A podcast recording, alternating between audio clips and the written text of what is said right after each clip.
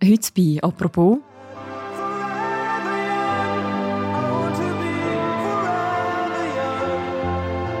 Forever Young.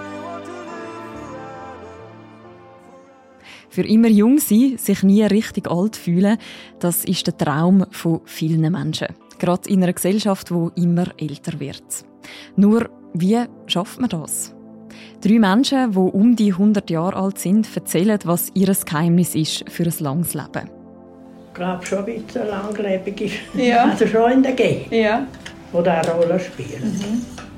Das Getränk, das wir am Morgen noch haben, und nicht Kaffee, nicht Tee, sondern zwei Suppenlöffel Essig. Und das ist, ist das Frühstück. Gewesen. Und das denke ich noch heute im Altersheim. Und die gehen jetzt so viel, meistens alleine gelaufen. Im Altersheim sagen sie, ähm, Verschuldung ist auf der Bier. Ich habe nicht geraucht, ich habe nichts. Ich habe nur so viel arbeiten. Sie, also Schaffen macht also nichts, nur als es wüsste. Ja, das ist gut.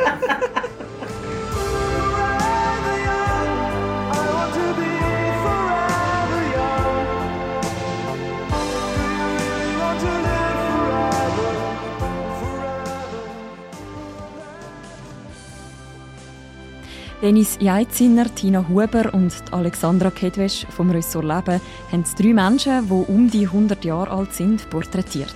Und der Wissenschaftsredakteur Nick Walter erklärt, warum wir überhaupt altern und wie wir das am besten ausbremsen können. Das ist eine Spezialfolge vom Podcast «Apropos» vom täglichen Podcast vom Tagesanzeiger. Mein Name ist Mirja Gabatuller. Mein Vater ist 90 geworden und, und äh, die Mutter, das sind von, von sieben Geschwistern, sind vier von zwischen 90 und 96 Ah, ja. Jahre alt geworden. Ja. Und, äh, Ich bin Tina Huber und ich habe vor kurzem die Agnes Guler besucht. Sie ist ehemalige SP-Kantonsrätin, Mutter von drei Töchtern, leidenschaftliche Gärtnerin und sie ist fast 100-jährig. also, ja, ich glaube schon ein bisschen langlebig ist. Ja. Also schon in der G. Ja. Ja. Also die, die Gen, ja, wo da eine Rolle spielen. Geboren ist sie nämlich im März 1924. Das heißt, sie ist vor kurzem 99 geworden. Sie lebt immer noch in einer Wohnung in Zürich, wo sie seit vielen Jahrzehnten lebt. Selbstständig, tut selber kochen, den Haushalt machen. Die eine von ihren drei Töchtern wohnt im gleichen Haus, die andere Tochter wohnt in der Nähe. Das heißt, sie hat sehr einen engen Austausch und Zusammenhalt mit der Familie. Geboren ist sie aber in Charans, das ist ein kleines Dorf im Kanton Graubünden. Dort ist sie aufgewachsen in einer bescheidenen Familie und hat dann auch sehr früh schon angefangen zu arbeiten. In einer Fabrik, wo sie dann ihren Mann kennengelernt hat. Und darin ist sie dann in die Politik gekommen. Ich bin immer eigentlich jemand wo sich auch für, für die Öffentlichkeit interessiert hat. Ich bin nie noch in der, im, im, so im Kern so. Sie hat sich zuerst gewerkschaftlich organisiert und später dann für frauenpolitische Anliegen. Ich, ich bin, bin im Kantonsrat gewesen, zwölf Jahre und vor allem auch natürlich politisch organisiert. Ich habe dort vor allem Frauen, Frauenanliegen, Frauen für Frauengruppen mitgemacht. Also das, das hat mich erhalten. Sie hat sich nicht nur politisch eingesetzt für Gleichstellung und, und frauenpolitische Rechte, sondern sie hat das auch selber gelebt. Sie hat gesagt, sie hat für ihre Verhältnisse oder für die damaligen Verhältnisse für die Zeit eine sehr ähm, gleichberechtigte und moderne Ehe geführt. Und sie hat auch gesagt, sie und ihr Mann haben sich gegenseitig Freiheiten gelassen. Und das ist überhaupt nicht selbstverständlich gewesen, damals zu, einer- zu einer Zeit, wo Frauen überhaupt kein Recht hatten, sowohl in der Gesellschaft wie auch in der Ehe. Das ist der Mann, der bestimmt hat. Was mich sehr beeindruckt hat an ihr, ist, dass sie das lange Engagement über die Jahrzehnte, also wenn man vorstellt, sie ist in den 50er Jahren, ist sie in die Fraugruppe von der SP eintreten. Und wenn man sich vorstellt, dass all die frauenpolitischen Errungenschaften den letzten Jahrzehnten, da ist sie überall hautnah dabei gewesen. Frauenstimmrecht, Mutterschutz, Fristenlösung, da ist sie immer wirklich vorne, ganz vorne dabei gewesen. In Zürich ist auch, äh, hat sie ganz konkrete Spuren hinterlassen, nämlich das kantonale Gleichstellungsbüro geht auf eine Petition von ihren und zwei Parteikolleginnen zurück. ich denke auch, das Engagement und das lebenslange Einsetzen für sich und für andere, das hat auch sie erhalten, das hat sie getragen und ich denke, das hat sie auch jung gehalten. Weil ich immer, immer optimistisch eigentlich war, also immer, immer vorwärts. So, so schwer das eigentlich Schicksalsschläge sind, die ich auch ich einstecken musste. Schon eigentlich von Kind auf. Das tut dann stärkt einem, mhm. oder? Für, für weiterzuleben. Mhm. Weil das Leben immer weitergeht, mhm. oder? Sie hat gesagt, das sei auch ihre Message an die jungen Leute, nie die Hände in den Schoss legen, sondern Verantwortung übernehmen, handeln, aktiv sein, nicht glauben, über andere mache ich das für sie. Kämpfen muss man auch, auch heute noch. Also wir haben durchgekämpft, aber der Kampf geht ja immer weiter. Es ist ja heute noch nicht Gleichberechtigung da, oder? Sie haben schon, wir haben schon viel erreicht. Ja, also. viel erreicht, aber, aber es hat noch, gibt noch viel zu tun. Mhm. Also einbringen, mitmachen, mitdenken und mithandeln. Mhm. Nicht Hände in den Schoß legen und denken, die anderen machen es. Mhm. Das das gibt es nicht. Mhm. Das Interesse für die Welt und für das, was passiert, das hat man auch ganz konkret gesehen in ihrer Wohnung. Also der Tagi ist ähm, auf dem Tisch gelegen, wo sie gesagt hat, liest sie jeden Tag von vorne bis hinten. An der Wand ist ähm, ein, ein grosses Foto von einem nationalen Protestmarsch in Bern, wo sie, wo sie teilgenommen hat. Und sie hat mir auch Dokumente gezeigt von, ihren, äh, von ihrer Tätigkeit im Kantonsrat. Von dem her, das ist wirklich, glaube ich, etwas, was sie auszeichnet, so das, das Interesse an der Welt, wo überhaupt nicht nachgelassen hat, obwohl sie 99 schon ist.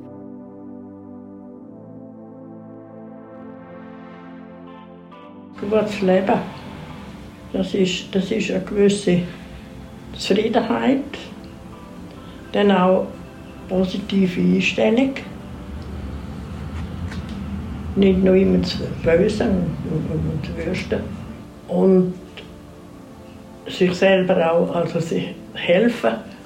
Also man, man, muss, man kann nicht denken, der andere muss, die andere muss machen oder der andere muss machen, sondern man muss selber schaffen, mitschaffen. Sie hat das sowohl gelebt als, als Politikerin, aber auch innerhalb von, von ihrer Familie. Sie hat früh Verantwortung übernommen, wo ihre Mutter gestorben ist. Sie hat eine tragende Rolle übernommen. Und macht sie übrigens bis heute. Sie tut jeden Sonntag tut sie ihre Familie einladen. Töchter und Enkel oder Enkelinnen und glaube zum Teil auch sogar Urenkel tut sie bekochen und dann tut man zusammensitzen und diskutieren. Ich habe sie dann noch gefragt, wie sie auf ihren 100. Geburtstag schauen, der ja nächstes Jahr stattfinden soll, ob sie sich überhaupt Gedanken dazu macht und sie hat dann gesagt... Ja, an das denke ich ja. noch recht viel. Sicher? Ich denke, vielleicht, vielleicht erlebe ich es noch und das ja. habe ich ein langes Leben gehabt. Ja. Ihr wäre es eigentlich am liebsten, dass wenn es mal so weit ist, dass sie muss gehen muss, dass sie am Abend einschlafen und am Morgen nicht mehr verwachen. Und dann hat sie gesagt, und wenn es nicht so ist, dann muss ich es auch so nehmen. Und ich glaube, das ist so ein bisschen sinnbildlich auch für, für viele von den älteren Menschen, die man dann mit ihnen reden dass man auch das Leben einfach auch so annimmt, wie es ist. Und dass man ein bisschen demütig ist.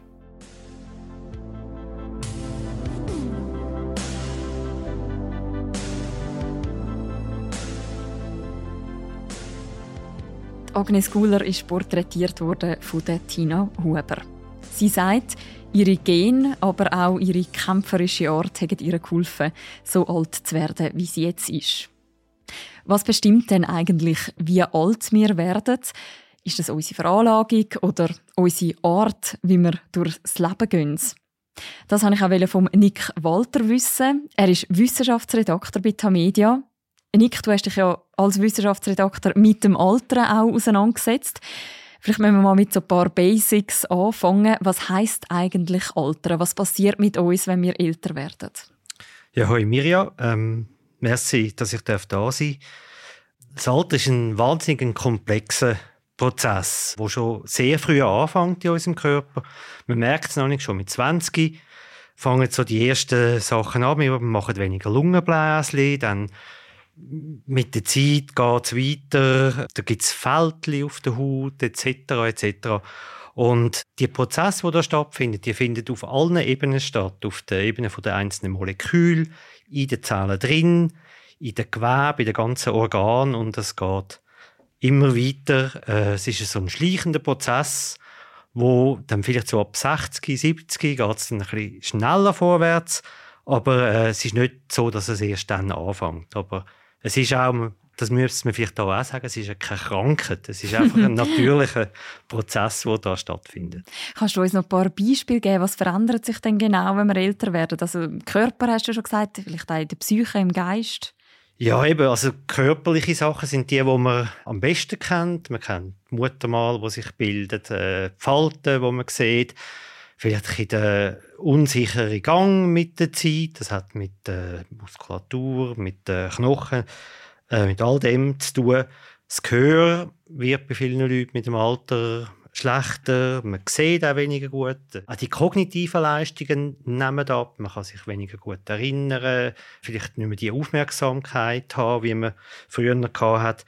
Also alles, alles verändert sich langsam und natürlich auch mit der also Psyche, die kann sich je nachdem, nach Veränderungen sonst im Körper, kann das natürlich auch einen Einfluss haben auf die Psyche, dass man nicht mehr zufrieden ist, wie man sich fühlt etc. Mhm. Stimmt es eigentlich, dass wir als Gesellschaft heute tatsächlich immer älter werden? Das hat wie zwei Aspekte. Es gibt so eine maximale Lebensspanne, die man kennt beim Menschen und die verändert sich nicht. Also die ist bei 120 oder so etwas, könnte man vielleicht sagen, 115, 120, dort rum. Was sich in den letzten Jahren oder letzten Jahrzehnten sicher verändert hat, ist die durchschnittliche Lebenserwartung. Die ist bei uns in der Schweiz bis etwa vor zehn Jahren ist die ständig gestiegen. Bei den Männern hat sie so ab 2010 ein Niveau von etwa 81 erreicht, bei den Frauen 85.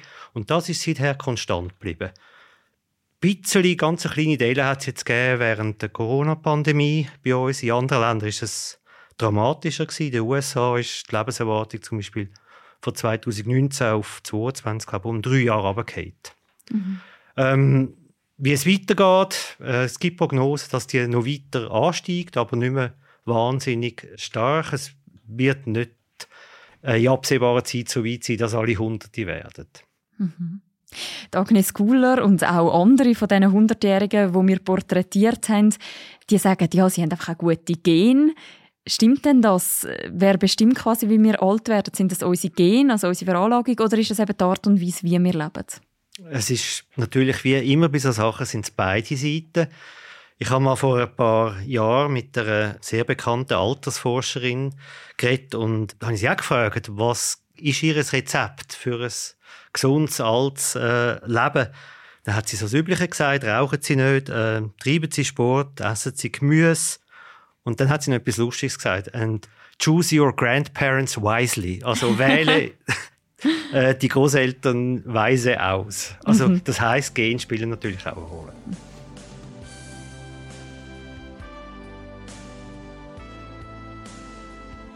Choose your grandparents wisely. Das ist sicher ein Faktor, der hilft zum Altwerden. Was für andere Faktoren zu einem langen und zu einem glücklich erfüllten langen Leben führen, das haben uns mehrere Hundertjährige erzählt unter anderem auch die Meta Schilling. Die Alexandra Kedwesch hat sie getroffen. Die haben wir noch bisschen weggemacht. Wissen Sie, Sehr schön. Mein Name ist Alexandra Kettwesch und neulich durfte ich Meta Schilling kennenlernen, die demnächst ihren 100. Geburtstag feiert. Ja, danke. Ich werfe gerne noch gerade einen kleinen Blick auf die Fotos. Die Familie hat eine richtige kleine Zeitschrift dazu gemacht mit einem Vogue-Cover, um ihre große Verwandte zu feiern. Ja, zwei Söhne. Zwei Söhne. Und fünf Großkinder und sieben und Urenkel. Und sieben Urenkel. Ja, aber so ich toll. Ich habe so eine gute Familie, die, die Kinder, alles. Und die Großkinder, kommen manchmal, weißt du, um mit dir haben wir schön gehabt. Was du alles machst. Meta Schilling hatte es nicht einfach in ihrer Kindheit. Als sie ein junges Mädchen war, verlor sie ihre Mutter bei einem Unfall und musste dann zusammen mit ihren fünf Geschwistern eigentlich alles selber managen. Sie musste ihrem Vater helfen beim Heuen, beim, wie sie sagt, wenn, wenn Heu einträgt, Burden macht, alles. Mhm. Bordeli machen, also beim Heu aufstellen. Und wenn es nicht geklappt hat, dann wurde der Vater auch recht ungehalten, wie sie erzählt. Haben wir am Leine einfach. ah, ja. Sie musste natürlich auch drinnen helfen und auch beim Sägen musste sie helfen. Sie hat immer gewusst, ich muss jetzt einfach funktionieren. Und das hat sie geprägt. Wir haben also, aber wir, haben, wir haben einfach gewusst, wir kommen nicht drum herum. Mhm. Ich habe nicht geraucht, ich habe nichts. Ich habe nur so viel arbeiten. sie also arbeiten macht also nichts, nur als es wüsste. Ja, das ist gut. Ihr Vater hatte sich gedacht, dass er sie in die Fabrik schickt, aber sie wollte eigenständig entscheiden und auf eigene Wege gehen und hat sich dann als Hausmeidli vielleicht könnte man sagen, verdingt äh, oder ist da in die Lehre gegangen auf eine Art und hat dann acht Jahre lang mal in Gaststätten, mal in Haushalten, mal in Hotels gearbeitet. Mal stand sie in der Küche, mal servierte sie, mal hat sie sich um die Kinder der Chefin gekümmert. Einfach was anstand, hat sie gemacht. Sie hat immer zugepackt und das erzählt sie auch, wie ihre Arbeitgeberinnen, meistens innen, gesagt haben, die Mete, die kann man hinstellen, wo man will. Sie macht immer alles recht. Und wenn sie in den Office sind, haben sie halt Mete geschickt. Mete kommt schon aus, Mete kann alles. Ich bin schon einig. Mete kann alles. Ich Sehr gut. Ich habe, ja. Sie haben die Arbeit nicht gefürchtet. Sie haben immer. Ich muss sagen, ich habe viel, viel was ich arbeiten. Mhm. Und, aber es ist mir immer gut gekommen. Und sie hat sich diese Einstellung bewahrt. Sie hat, als sie mit ihrem Mann zusammen die Abwartstelle hatte bei der Schweizerischen Kreditanstalt, die es ja nun endgültig nicht mehr gibt, von morgens früh weg um 5 Uhr bis abends spät immer gearbeitet und sich gleichzeitig um die Kinder gekümmert und später um die Großkinder. Und es war ihr im Grunde nie zu viel. Sowieso sagt sie, dass die Zeit mit den Kindern nie verschwendete Zeit ist, sondern im Gegenteil. Und bis heute ist sie jemand, der gerne alles tut, der gerne unterwegs ist. Mit ihrem Rollator ist sie jeden Tag auf der Straße. Die Leute sagen auch, sie geht jetzt wieder auf die Pirsch und sie geht sogar für andere im Altersheim einkaufen. Wahnsinn! Ja, ja, die einen muss Schokolade haben, die anderen muss Creme haben, die anderen muss das haben. Und das Geld stimmt dann immer. Sie schätzt sehr, dass sie stets Familienbesuche regelmäßig gemacht hat und dass umgekehrt ihre Enkel, fünf Enkel sind es und sieben Urenkel, sowie die zwei Söhne viel zu Besuch kommen und sich kümmern. Und sie sagt, mit der Familie ein gutes Verhältnis zu pflegen, das sei etwas vom Wichtigsten und Schönsten. Und das andere, was sie geprägt hat, ist, dass wenn sie auf Wanderungen beispielsweise gegangen ist, sie diese schönen Momente, die sie erlebt hat, immer mitgenommen hat.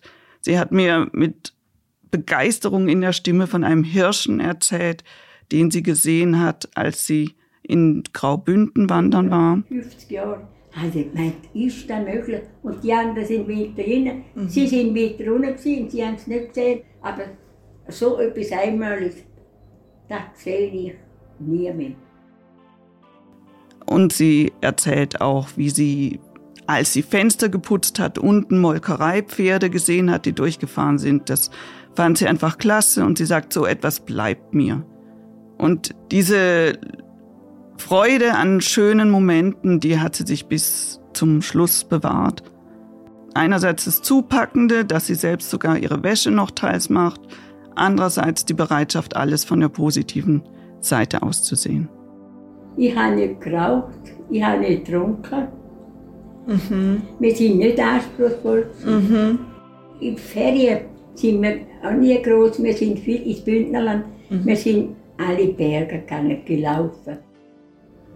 Daheim, wenn wir sagen, wir haben es gut gehabt, wenn wir sagen, wir haben immer geschaut aufeinander, oder auch die Kinder und alles, die sind immer und zufrieden gewesen. Und, äh, also ich muss sagen, auch Ehe und alles, wir haben es gut gehabt.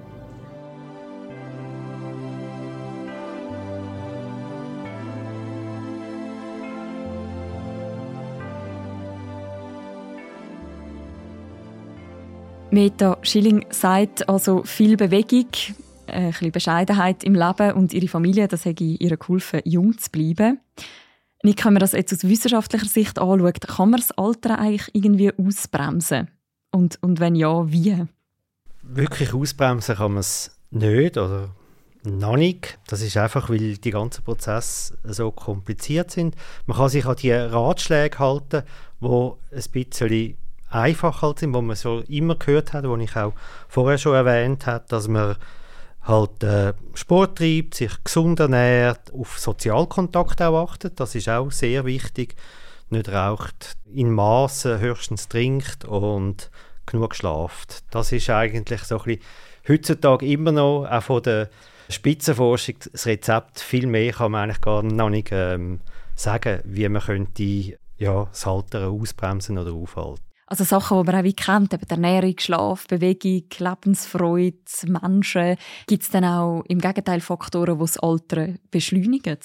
Ja, das ist auch relativ einfach. Das ist das Gegenteil, oder? Ein ungesunder Lebensstil, Übergewicht, Sättigfaktoren. Und dann aber auch etwas, wo man vielleicht selber nicht wahnsinnig kann beeinflussen kann, das ist der psychologische Stress, den man hat, oder? Wenn man irgendwie ja, schwierige, schreckliche Situationen erlebt in einer schrecklichen Umgebung, muss aufwachsen und so, das hat man können zeigen, dass das auch die Lebenserwartung dann, dann deutlich kann senken kann. Mhm. Man hört ja immer wieder von so Startups, die versuchen, das Altern oder sogar den Tod irgendwie auszuschalten, zu verlangsamen. Wenn wir jetzt mal von heute Prognosen wagen, wird uns das jemals gelingen?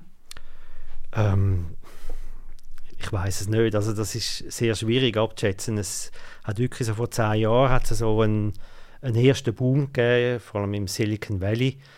Äh, Tochterfirma von Alphabet, also Google-Mutterkonzern, ist seit zehn Jahren dran, eben den Prozess vom Alteren besser zu verstehen und da können dann irgendetwas dagegen unternehmen. Sie haben jetzt glaube vor einem Monat der allererste kleine klinische Versuch mit einer altersbedingten Kranken gestartet. Keine Ahnung, ob das positiv rauskommt. Es hat andere so Startups in Kalifornien, wo mit anderen Strategien dran gehen, aber nicht wahnsinnig viel erfolgreicher sind. Es gibt zum Beispiel so ein Startup, wo von einem Schweizer Forscher in Stanford gegründet worden ist, von Tony Viscorey.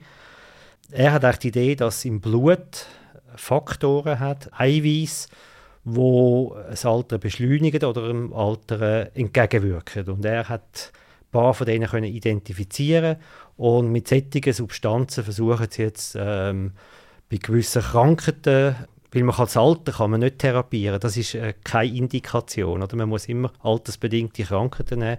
Und die Firma hat jetzt doch glaube ich etwa drei oder vier oder fünf so klinische Versuche am Laufen, aber man weiß noch nicht, was dabei rauskommt, ob das wirklich ein erfolgsversprechender Weg ist. Mhm. Hinter dem allem steht ja so ein bisschen der Traum vom eben so ein bisschen Forever Young, das Alter ein bisschen überlisten. Immer älter werden, das kann ja aber theoretisch auch ein Fluch sein. Was, was hätte es für Nachteile, wenn jetzt wir immer älter werden als Gesellschaft, aber auch als Individuum? Wenn wir gesund alt werden und können das Leben geniessen und können Sachen machen und so, dann ist es, glaube ich, kein Fluch. Oder? Also wenn man einfach nur älter werden, dass wir älter werden, das wäre für die Gesellschaft sicher eine große Belastung. Auf allen Ebenen, also von der gesundheitlichen Versorgung über, über die finanzielle Seite. Und letztlich ist das, glaube ich, wirklich von niemandem das Ziel, dass man einfach das Leben per se verlängert, sondern all mit denen, die ich geredet habe, die haben gesagt, unser Ziel ist, möglichst lang ein gesundes und glückliches Leben zu führen und dann peng tot umfallen. Danke vielmals, Nick, für diesen Überblick. Danke, Miriam. Einer, der auch schon fast Hunderte ist und recht ein eingängiges Rezept hat, wie man das Alter kann aufhalten kann, das ist der Remo Barberi. Dennis Jaiziner hat ihn getroffen. Barberi Raimund, Raimund. Jawohl. Aber man sagt mir Remo. Jawohl. Okay. Ich bin die Dennis Jeiziner und ich habe Remo Barberi im Wallis getroffen im Altersheim und auch dabei war sein Kollege der Rudolf Schmidt. Rudolf Schmidt. Schmidt mit D oder D? Nur D. Jawohl. Ein einfacher Weg. Er ist auch im Altersheim und sie beide kennen einander, weil sie zusammen im Jahrgängerclub sind. Sie sind Jahrgang 26, haben dieses Jahr beide 97-Jährige. Also ihr habt einander eigentlich vor, natürlich vorher schon Wir haben gekannt. kennt vorher Jawohl. schon, ja. Aha. Und haben hier im Verkehr, also im Jahrgänger mitgemacht. Aha. Ja, wir sind ja fast 25, 26 Jahrgänger gewesen. Ja, ja, ja. Ja. In, in, Im Verein. Jawohl. Jetzt leider leben halt nicht mehr so viel von ihnen und inzwischen sind es nur, nur noch sie beide. Das heisst, das eine ist jetzt der Präsident und der andere ist der Aktuar, haben sie mir erzählt und haben auch die ganze Zeit Witze nicht gemacht. Nachher mal sind wir hier zwei im Brickelte gestanden. Da ist eine Frau gekommen und die sagt, die ja, hat er hängert. Mhm. Und die wird gesagt, nein, wir haben gerade die Ja. Jahresversammlung. Einer ist übrigens im Rückstand mit dem Protokoll 4, hat der Präsident gemeint. Aber wir sind nur zwei mehr. Erst im Rückstand mit dem Protokoll schreiben. Der Remo Barberi ist also eben 97, wie eben der Rudolf Schmidt. Und eigentlich hat er selber nie gedacht, dass er so alt wird werden. Wenn meine Großmutter 80 ist geworden und, und dann das schon flott ist, hat man doch nie gedacht, dass man noch älter wird. Aha. Und er ist jetzt ja noch mal 17 Jahre älter und kann das eigentlich noch fast nicht glauben, dass man so alt kann sein Äh, Das tut mich schon beschäftigen. Jawohl. Darum sage ich immer, er ist schon flott, wenn man Jawohl. drei Enkelkinder und Ja. fünf Urenkel hat und vier Kinder, die noch alle leben. Ja, ja. Der Remo Barberi ist recht fit, habe ich das Gefühl. Er ist, hat mir erzählt, dass er im Turnverein war, ein Haufen Jahre, und hat mir auch ein lustiges Foto gezeigt, wo er als junger Mann auf dem Dach von einem mehrstöckigen Gebäude auf dem Chemie der Handstand macht. Oh, wow. Der Barberi Remo vor 75 Jahren. Wow. Also ist er da Kunstturner oder selber? Ja, Verein noch hat man den, den Handstand gelernt. Aber da oben auf dem Dach hat er nicht Angst gehabt, dass er da am Bri... Dann hat man den Angst nicht so nachgefragt. Aber man hat schon geschaut, so die Kippen, wo kann ich mir den haben? Ja, Dachhandel. Gelernt habe ich Zimmermann. Der Remo Barberi ist ursprünglich Zimmermann gsi, hat er mir erzählt, hat Zimmermann gelernt, aber dazu mal jetzt eben geheissen, man soll einen äh, sicheren Arbeitsort sich suchen. Und dann war eigentlich so die Wahl gewesen zwischen Post oder Bahn. Und dann haben wir einmal mal gemeldet für die Bahn und dann ist einmal halt noch als Kondukteurlehrling zu Ja. Zürich. Fabrik auf Zürich, zu der Zeit. Ja. Das war dazu mal ziemlich so eine Sache für einen jungen Mann, Fabrik in die grosse Welt quasi auf Zürich zu gehen. Aber ähm, dann hat er aber eigentlich die Lehre gemacht als Kondukteur. Aber dann hat es dann irgendwann geheißen, die Schweiz bekommt eine Autobahn und dann war das für ihn gerade ein Zeichen. Gewesen. Dann ich gesagt, die Autobahn kommt in der Schweiz, jetzt kaufe ich ein Camion. Und ist ab dann Transporteur gewesen, sein ganzes Arbeitsleben lang. Ihr habt beide etwas mit dem Bewegen zu tun. Kein The- Thema ist natürlich, warum sie, ist man so alt gekommen. Ich habe ihn noch gefragt, der Remo Barberi, warum er eigentlich so alt ist gekommen. Er hat mir zwar gesagt, er mache sich eigentlich nicht gross Gedanken darüber, warum genau er so lange so alt ist gekommen. Aber ähm, er hat gefunden, ja, wahrscheinlich habe ich gute Gene, aber weil die Großmutter von ihm schon ist 80 gekommen. Und Ja, aber, dann heisst es aber immer die Gene. Da habe ich die Kinder und dann die Urenkel und wenn ich die mal anschaue, bin ich mehr was Der andere Tipp, den er mir auch gesagt hat, ist seine Frau. Also das ist eine zentrale Person in seinem Leben, man hat das gemerkt. Das Rezept für mich war, meine Frau hat so gut gekocht und hat immer gesagt, gesund kochen ist in der eigenen Garten, keine eigene Kräutchen, alles eigens. Er selber hat mir gesagt, er verstehe nicht so viel vom Kochen, er kann nur Raclette, Fondue und Trockenfleisch servieren, was man mir am Wallis gerne macht. Aber seine Frau hat, hat gefunden, Gemüse ist wichtig und eben gesund sich ernähren. Und er hat das Gefühl, das hat ihm geholfen. Und er hat gesagt, kein Wunder bin ich so alt gekommen, wenn meine Frau immer so gut geschaut hat zu mir. Er hat mir gesagt, er hat noch ganz einen speziellen Trick, den er jeden Tag braucht.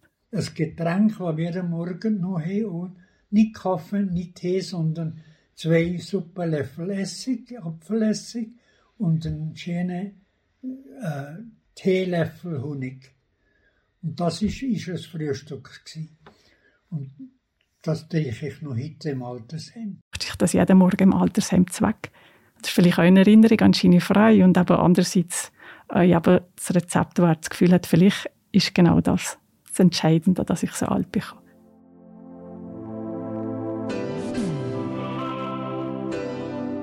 Wir haben noch zusammen ob er sich Gedanken macht über das Sterben oder über das, ja, über das 100 werden, aber er hat eigentlich gar nicht groß, ähm, macht sich gar nicht groß Gedanken über das. Er sagt einfach, solange man gesund ist, nehme ich das gerne so, wie es ist. Und wenn dann die Zeit so weit ist, dann ist das für mich auch gut. Meine Kinder sagen du machst mal da ein paar Hüfe und so und da, du wirst schon 100. Ja, ja.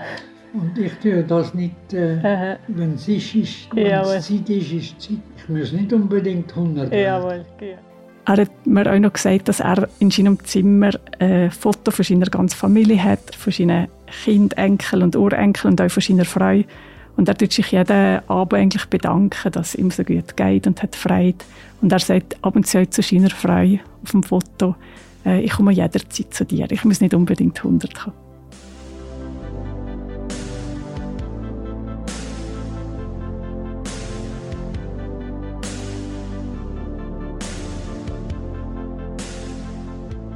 Alexandra, Dennis und Tina, ihr habt ja insgesamt elf Menschen getroffen, die um die Hunderte sind. Wenn ihr jetzt mal noch so ein bisschen über alle drüber schaut, was sind die Sachen, die sie euch gesagt haben, was haltet einem jung? Was bei den Leuten, die ich treffen durfte, immer wieder auftaucht, ist selber machen, schaffen ist keine Schande, sondern hält jung. Und wenn man das positiv angeht und sich nicht davor fürchtet, dann wird man auch weiterhin so fit wie möglich bleiben und lange leben. Ich kann mich dem nur anschließen. Ich glaube, eine gewisse Zufriedenheit mit dem Leben oder man kann es auch Akzeptanz nennen mit dem, was einem eben im Leben widerfährt. Und einfach eine positive Grundeinstellung. Ich glaube, ähm, unter all diesen Menschen sind sicher keine Nörgel dabei gewesen. Das ist das eine. Und das andere würde ich sagen, ein, ein soziales Netz, ein Umfeld. Egal, ob es eine Familie ist, Eben bei sehr vielen sind ja äh, Kinder und Enkel kommen regelmäßig vorbei, auf Besuch, kochen etc. Aber es kann auch sein, dass man äh, sich mit Vereinen oder anderen sozialen Netzen umgeht. Aber ich glaube, das ist sehr wichtig für den Menschen, damit er ähm, eben gut kann altern kann. Bei meinen Menschen, die ich getroffen habe, war eigentlich das Gleiche. Die positive Einstellung. Nicht hadern, wenn es mal nicht so gut läuft, sondern eben auch Lichtblicke sehen im Alter wenn es zwischendrin mal nicht mehr gerade so einfach immer ist. Und ähm, auch die Kollegschaft und Freundschaft und Familien, Pflege und soziale Kontakte, habe ich auch das Gefühl, ist sehr wichtig. Und ein Tipp, also der mache ich, habe ich schon ein paar Mal ausprobiert, seitdem ich den Remo Barberi getroffen habe. Das heißt Wasser mit dem Essig drin und mit dem Honig, das mache ich jetzt auch. Ich hoffe, mir bringt das auch etwas, dass ich vielleicht auch bis auf 100 schaffe. Danke vielmals, dass ihr die drei Porträts auch mitgenommen habt im Podcast. Alle elf Porträts von diesen Personen um die Hunderte, die kann man auch noch nachlesen bei uns auf der Webseite und in der App. Wir verlinken das auch noch im Beschreib zu deren Episode. Und es ist ja ein langes Wochenende. Wir haben noch ganz viel weiteren Lesestoff aus wissenschaftlicher Sicht, aus persönlicher Sicht, verschiedene Blickwinkel aufs Alter und auch darauf, wie man jung bleiben kann. Der Schwerpunkt Forever Young, den findet man bei uns auf der Webseite und in der App. Und das war die heutige Folge vom Podcast «Apropos». «Apropos» wird moderiert von Philipp Loser im Wechsel mit mir, der Mirja Gabatuller und Laura Bachmann und der Tobias Holzer sind unsere Produzenten. Und die nächste Folge von uns, die hören ihr am Montag wieder, nach einem langen Wochenende. Bis dann, macht's gut. Ciao miteinander. Ich hätte vielleicht noch ein, also, ein, schön, ein schönes Schlusszitat. Aha, ja, ist mir also jetzt gerade in den Sinn ja, also eben, ich habe ich hab einmal mit der äh, Altersforscherin äh, geredet, wo, wo mir ähm, so das auch äh, sehr plastisch erzählt hat. Sie hat mal gelesen von einem schwarzen Bundesrichter in den USA, der erste schwarze Bundesrichter, und der hat gesagt, er erwarte mit 110 zu sterben, und zwar erschossen von einem eifersüchtigen Ehemann. Und dann hat sie noch gesagt, das Zitat liebe sie. Gut, da kann vielleicht der eine oder der andere sich auch damit identifizieren.